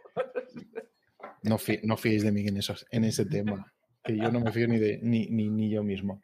Bueno, pues esa ley afecta al sector público, es decir, las administraciones. Pero, pero, entre todo eso, hay alguna línea que dice, y las webs que se financien totalmente o en parte con dinero público. Es decir, si tú consigues una subvención pública, una ayuda pública, estás obligado a cumplir con la WCAG. Ah, pues Antonia, que nos estáis escuchando, todos los que habéis cogido las subvenciones ricas europeas para la digitalización de empresas, ya sabéis lo que os toca, Maris, porque si no, os pueden poner como la bandera de Japón. Mm, no sé exactamente, eh, porque no se definen una, una digamos, multas. Esa parte no está ahí especificada en esa ley, pero sí que es verdad que todo aquello que esté pagado con dinero público debería de respetar los mínimos de accesibilidad. Entonces, las webs de las administraciones públicas que están pagadas con dinero público son accesibles. Pues deberían de serlo y de hecho ya hay unas cuantas que lo son. Se han puesto mucho las pilas porque es que ahora, eh, creo que era, el límite era hasta, hasta hoy, se deberían de haber presentado una serie de informes y tal para, explicar, oye, pues somos eh, esta administración y nuestra web está en esta situación. Y ahora, eh, desde ahora hasta final de año, quien le toque ese marrón en el ministerio, pues lo que va a hacer es unirlo todo y hacer un mega informe y presentárselo a la Unión Europea. Y la Unión Europea, el año que viene, cogerá los informes de todos los países y hará otro informe. Y entonces ahí es cuando empezamos a compararnos. Pues España está muy bien, pero Italia está muy mal. O mira, fíjate que, Francia eh, está casi al 100% y en España estamos al, al 13%. Yo qué sé. el resultado que salga. No lo sé, no lo sé, pero, pero sí que os puedo decir que sí que hay, sí que hay muchas eh, páginas de administraciones que sí que empiezan a cumplir con, están cumpliendo con la ley. Pero, pero entonces, porque yo esas webs las veo y son feas. Son feas. No, y, son feas y tienen conexión insegura y te dicen excepción de tal y la vida. Entonces, que me flipa que, que, que, tal, pero accesible. Y digo yo, hostia, tú, ¿sabes? Entonces, ¿qué pasa? ¿Hay, que renunciar al diseño para que sean accesibles? No, no hay que renunciar. Lo que pasa es que lo, que lo que hay que hacer es integrar el proceso de accesibilidad en el trabajo de cada uno. A ver, esto de la accesibilidad no es trabajo de una persona que diga, ah, yo soy consultor, yo soy consultor porque, porque me busco las castañas y me, lo, y me lo empapo, y me lo empapo, pero quiero decirte, no hay un título que te diga, tú eres esto. Y eso es mentira. Es mentira, ¿por qué? Porque hay cosas que un programador, que, bueno, un programador no, quien se dedique a la programación debería de saberlas y debería de estar implementándolas. Quien se dedica a diseño, más de lo mismo. Mm, y así todos. Es que hasta el trabajo de copywriting puede generar barreras de accesibilidad. Entonces es trabajo, responsabilidad de todos. Ya después que haya una persona que supervise un poco o, haga eh, trabajos de consultoría, oye, pues fenomenal, fenomenal. Yo a esto me he metido porque eh, tengo una certificación en, desarrollo de aplicaciones. Yo soy, a, a nivel programación, soy muy junior porque lo mío era programar en maldad durante, la, durante el, doctorado y después el, el, SEPE me ofreció hacer un, curso de seis meses intensivo para formarme en todo esto. Entonces yo ya me actualicé, para, eh, entiendo las bases de, programación de, HTML, CSS y JavaScript y PHP y yo lo que hago es cogerme los estándares de programación y las WCAG. Y eso me lo leo y lo interpreto me acabo de quedar un poco fría con lo de que el copywriting puede afectar la accesibilidad. Eh, como, por, la letra grande, la tipo, o por cómo? Voy a hacer un poco de spam. Vicen hizo una charla en la WordCamp España del año pasado para que me hagáis más de esto, pero hablemos de, del copywriting. Sí, pues a ver, eh, si en la parte de copywriting se, se deciden parte de los contenidos, se estructuran y se hacen unos encabezados, esos encabezados tienen que ser descriptivos del contenido que hay debajo. No hay vuelta de hoja. Ese es el, único propósito de los encabezados.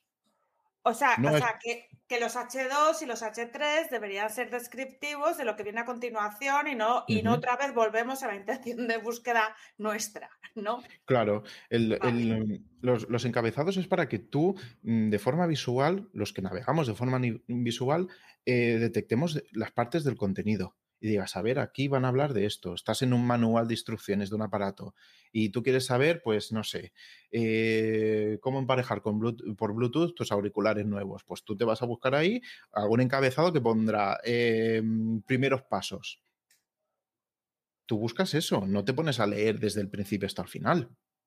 Ah, pero, sí podríamos hacer, por ejemplo, long tail, que sería primeros pasos para encabezar tu Bluetooth con tu movida. Eso sí podríamos hacerlo. Sí, eso, eso sí que se podría.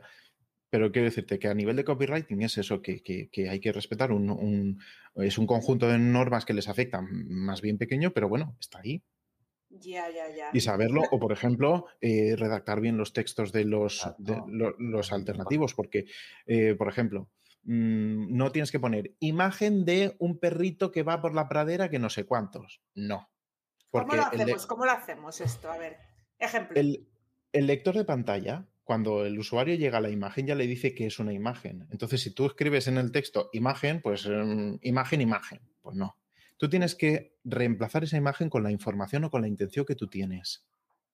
Que unas veces encajará perfectamente la descripción y a lo mejor otras veces será un, concepto abstracto, yo qué sé, la alegría de, de despertar cada mañana.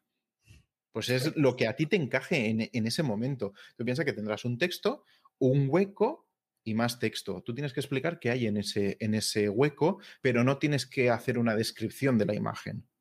Correcto, vale. Entonces sí que si nos vamos al tema SEO, si podemos hacer algo, pues yo sigo ahí emperrada con mi tema SEO, podríamos hacer algo que fuese un poco relacionado con la imagen, pero que también nos, encajase eh, con este tema. Es decir, que se pueda hacer como un cruce de ideas. Sí, malabarismos, malabarismos de Mm, por, uno y por otro. Puedes hacerlo, puedes hacerlo, pero eso a la hora de planificar el contenido, si tú quieres que, te aproveche para el SEO, pues piénsalo bien. piénsalo bien y que, y que, las cosas fluyan y tengan sentido. Simplemente, a ver, la inmensa mayoría, eh, cualquier blog hoy en día necesitas una imagen. una imagen al principio que es un, un eye candy para, para atraer y decir, ah, qué bonito que es esto. Pero normalmente esas imágenes no sirven para nada. No te hablan del contenido. No. Entonces, si usas imágenes que, tengan sentido. Y si no tienen sentido, dejas el alt vacío, tiene que estar el alt, pero vacío. Y así el lector de pantalla sabe que esa imagen no importa para nada. Es decorativa. Exactamente. Esa es la forma de decir que esta imagen es decorativa y se lo salta. ¿Y mm, te afectará en el SEO? Pues no lo sé, habrá, habrá que hacer la prueba, pero en principio mm, no demasiado no demasiado. Si tú le pones contenido del bueno, pues eso es lo que, eso es lo que interesa. Claro, y le puedes echar una mano a, la gente con diversidad funcional, está, está claro. Oye, una pregunta, Vicente, eh, como te hemos preguntado por las eh, webs así eh, ministeriales o españolas que si son accesibles, pues te vamos a preguntar lo contrario, ¿qué tipos de webs o servicios crees que actualmente o que sepas tú que son totalmente inaccesibles? El top bottom. El bottom, los, los, peores. Es, complicado porque mm, realmente tienes que hacer una revisión en profundidad y las revisiones en profundidad es un tostón. Es un tostón porque son comprobar 50 criterios y cada criterio hay no sé cuántas formas de, pasarlo y se aplica a múltiples elementos o a ninguno, depende del contenido de cada página web. Entonces realmente eh, ¿qué, significa totalmente inaccesible? Que tenga muchos errores. Que si lo paso por un validador automático que solamente me va a ver un conjunto pequeñito de esos criterios, me diga que tiene muchos errores. Pues si me preguntáis por eso exactamente, sí que tengo, sí que he visto una página que, me ha, sido la que tenía más errores de todas. a ver, venga, vamos a mencionarla. Vais a flipar. La del Vaticano. My God. Oh my gosh. My God, el Vaticano. la del Vaticano, la del Vaticano. Voy a, entrar right now. sí, sí, sí, sí.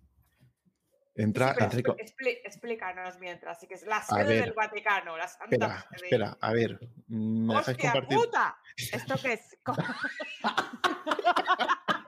A ver, ¿puedo, ¿puedo compartir pantalla? Holy shit, comparte lo que quieras. Para los del podcast, estamos compartiendo right now la, la web de la Santa Sede del Vaticano. No quiero traducir, quiero compartir pantalla, quiero esta pantalla.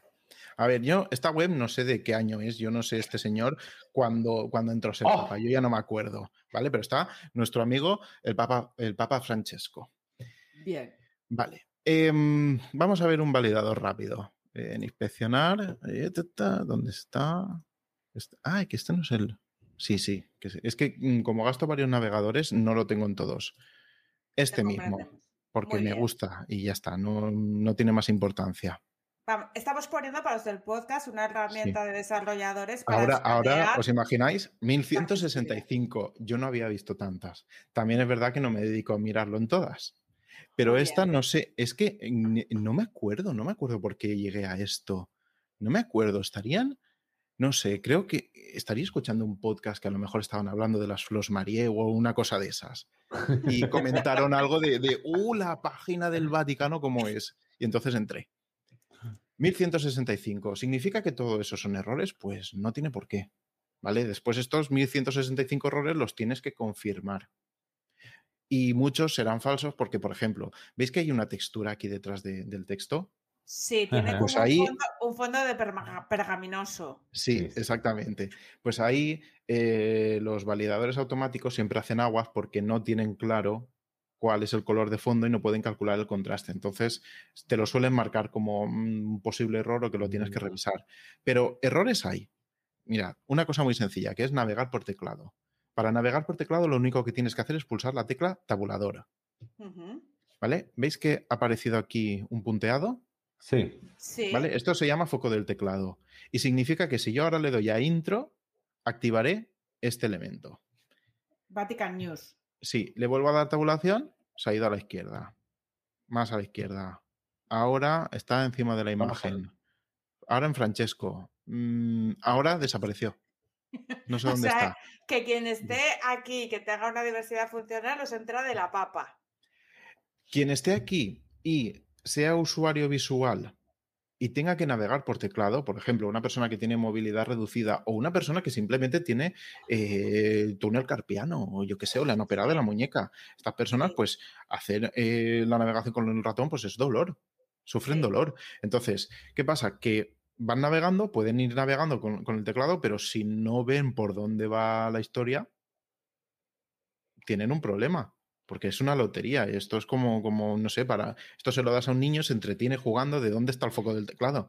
Pero una persona que necesita hacer algo, no sé, necesita hacer su declaración de Hacienda, pues maldita la gracia.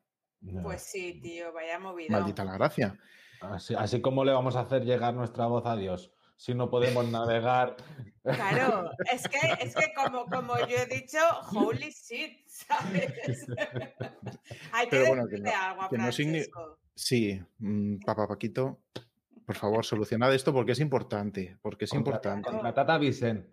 y, no, que parece no, no, no, no, para esto no, para esto no, que esto, eh, a ver, esto eh, hay veces que es mejor tirarlo todo y volver a empezar que solucionarlo. Sí, yo lo digo siempre. A mí cuando me quieren encasquetar un curro de otra persona, digo, mira, lo volvemos a hacer sí, Sí, sí, sí. Eh, la accesibilidad no es más compleja, en principio no es más cara. Bueno, eso es mentira porque hay situaciones en las que sí que es cara, porque si tú tienes vídeos y historias, eh, tienes que tener subtitulación, tienes que tener transcripciones, entonces ahí, eh, si no lo haces tú, te, cuesta, te puede costar un dinero. Pero bueno, eh, no es, en principio no es más cara ni estropea las webs ni nada. Ahora, si lo quieres solucionar al final, cuando ya está todo el merder hecho, pues, mm, ¿qué tienes? Pues que te va a costar un puto riñón, o sea que te va a salir más barato hacerlo de nuevo, claro. Claro, si, si, si, tú me preguntas antes tu paleta de colores, al principio yo te puedo decir, oye, esta paleta de colores, como la que tenéis aquí en el chat de, Twitch, pues no, no, no, no contrasta, esto no se ve, esto no se ve. Aquí yo esto pequeñito no lo veo, yo lo estoy viendo en el chat normal, porque, porque es mm, letra negra, fondo blanco, eso es lo más fácil de leer. Claro. Pero si tú me lo... Twitch no es accesible. No, Twitch sí.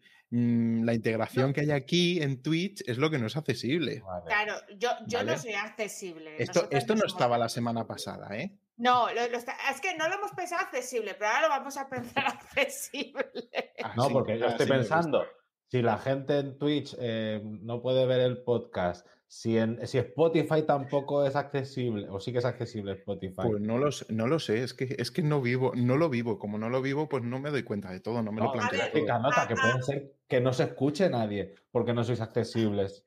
Claro, no, no estoy pronto. Es que ahora, viendo el pastiche, sí que es verdad que no estoy viendo bien yo los comentarios en negro. Sí que veo el, el user, pero sí que es verdad que tenemos que trabajar esto. Lo, trabajamos, la verdad que, sí. Eh, oye, mira, veo, una, veo aquí una pregunta de Pablisco, que además es un tío muy majo, que además tiene mucho interés en todo lo que estás contando, y yo te la voy a leer, que comenta que aparte del alt, ¿en qué momento se salta a un long desk? Vale, me alegra que me hagas esa pregunta, porque no me la he preparado, pero hace pocas semanas que me enteré.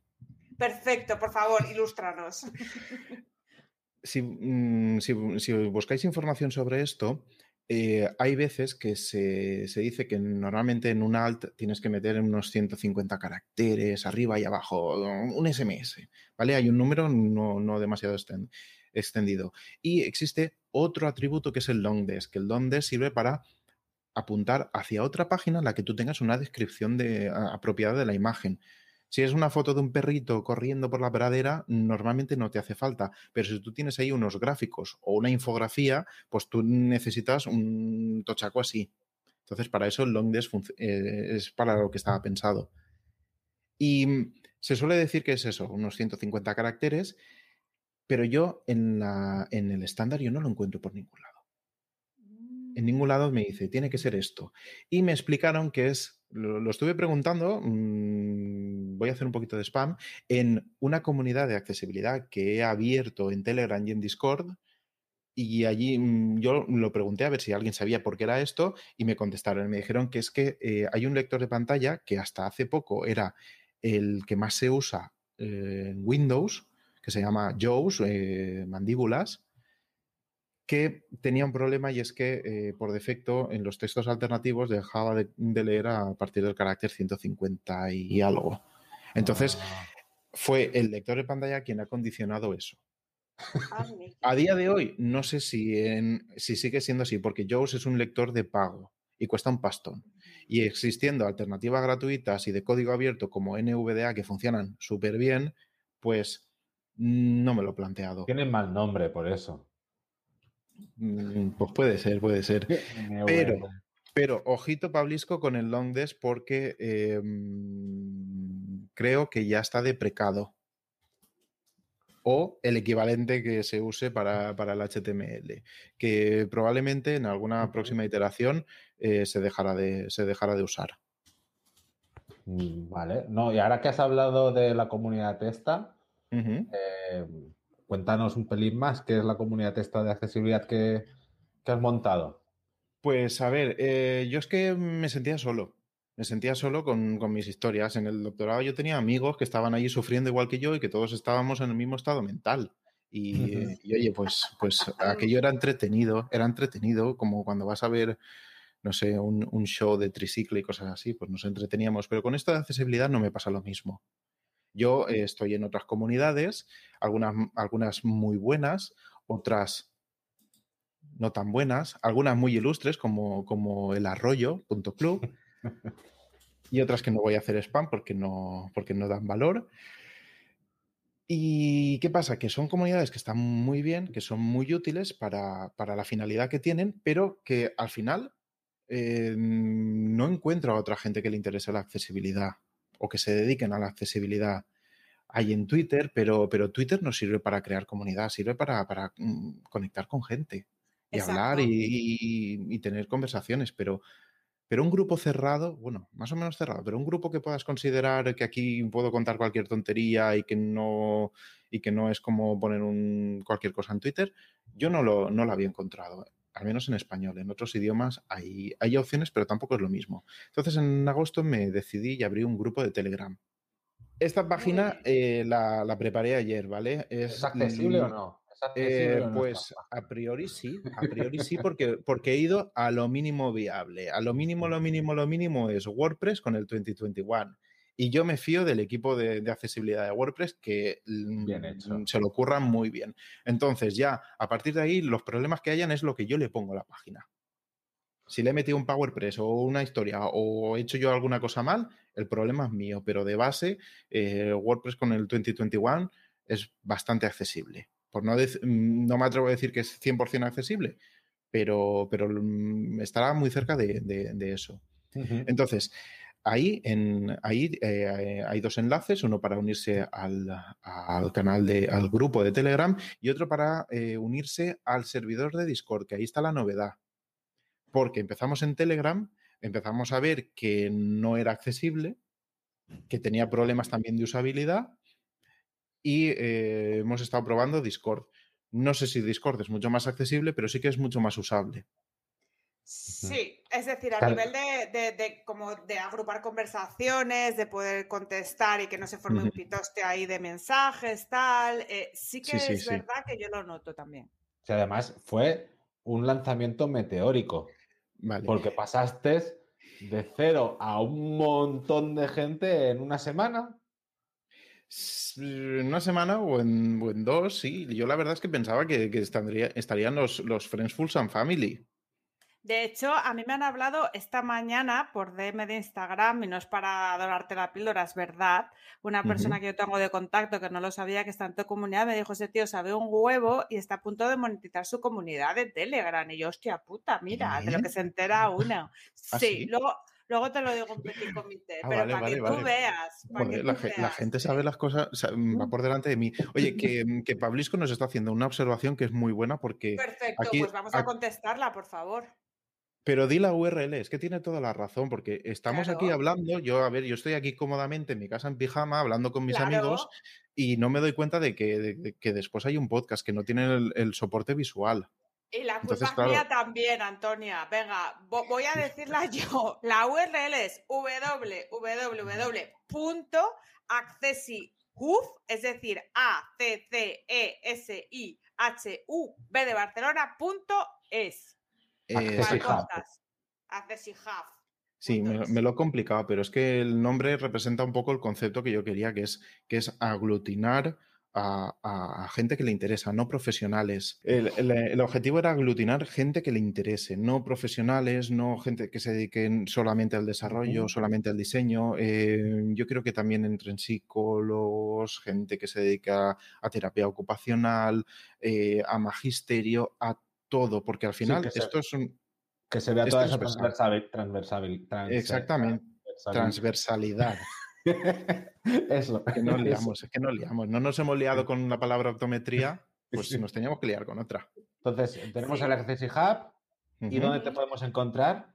Pues aparte de en Twitter, como Visanju, que es mm, V-I-S-A-N-J-U, porque la primera sílaba de, de, mi nombre y mis apellidos, Vicent Sánchez Jurado.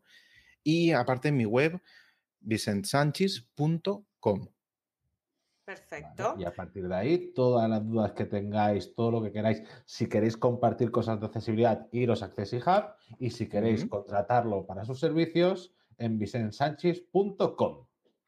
Jolín, tío, vamos, eres el mejor spammer del planeta, Adrián. Vicent, yo lo que te tengo que decir es, Muchas gracias por aguantarnos la chapa, porque la verdad que, es difícil con nosotros dos, porque eh, como no está Gisela, yo con Adrián me disperso siempre. Pero, me ha encantado, me ha encantado que has venido. Me parece que, eres una persona que sabe un montón. Eh, yo tenía muchísimas ganas de, de, que me hablaras en persona, porque yo la primera vez que, te vi fue en el entorno de, la WordCamp Madrid con, con, Puxel, ese proyecto que tienes eh, parado. No sé si, recuerdas que te comenté por él. ¿Sabes? Eh, no, sé si me, no, no sé si me comentaste por él, ahora mismo no me acuerdo, pero tengo que desmentirte. Sí, pues entonces yo me lo imaginé. Me lo imaginé. Yo no, yo no he estado nunca en WordCamp Madrid. No has estado nunca en WordCamp Madrid, pues entonces estaban tus eh, compañeros de ese proyecto. La gente, la gente de Paxel, sí, entonces sí que con ellos sí que podrías haber hablado, pues no sé, con Íñigo, con Xavier, con Luis, con les Jan. les viene una ponencia.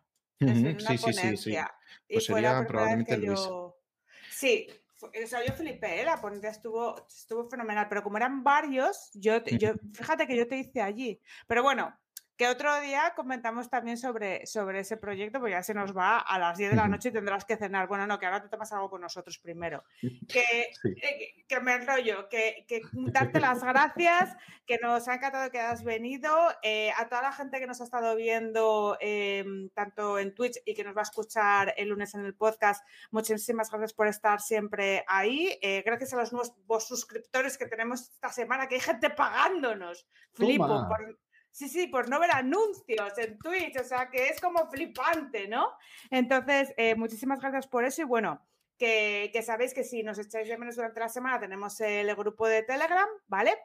Que lo dejaremos en las notas del programa y que nos podéis eh, seguir en nuestro Twitter que es eh, arroba búscate la vida barra baja podcast. Y bueno, que si queréis suscribiros es muy barato ahora mismo. o sea que darle al rollo no de seguir, al de la derecha, que es el de pagar. Ahí. Ahí, a pagar. pagar. Que muchísimas gracias, eh, Adrián, gracias, Vicente, y, bueno. A vosotros. Pues gracias a ti, Carlota que, yo tengo que estar aquí. Y, buen fin de semana y nos vemos la semana que viene, chavales, que la semana que viene viene Gisela con su pelo morado. Adiós. Adiós. Adiós.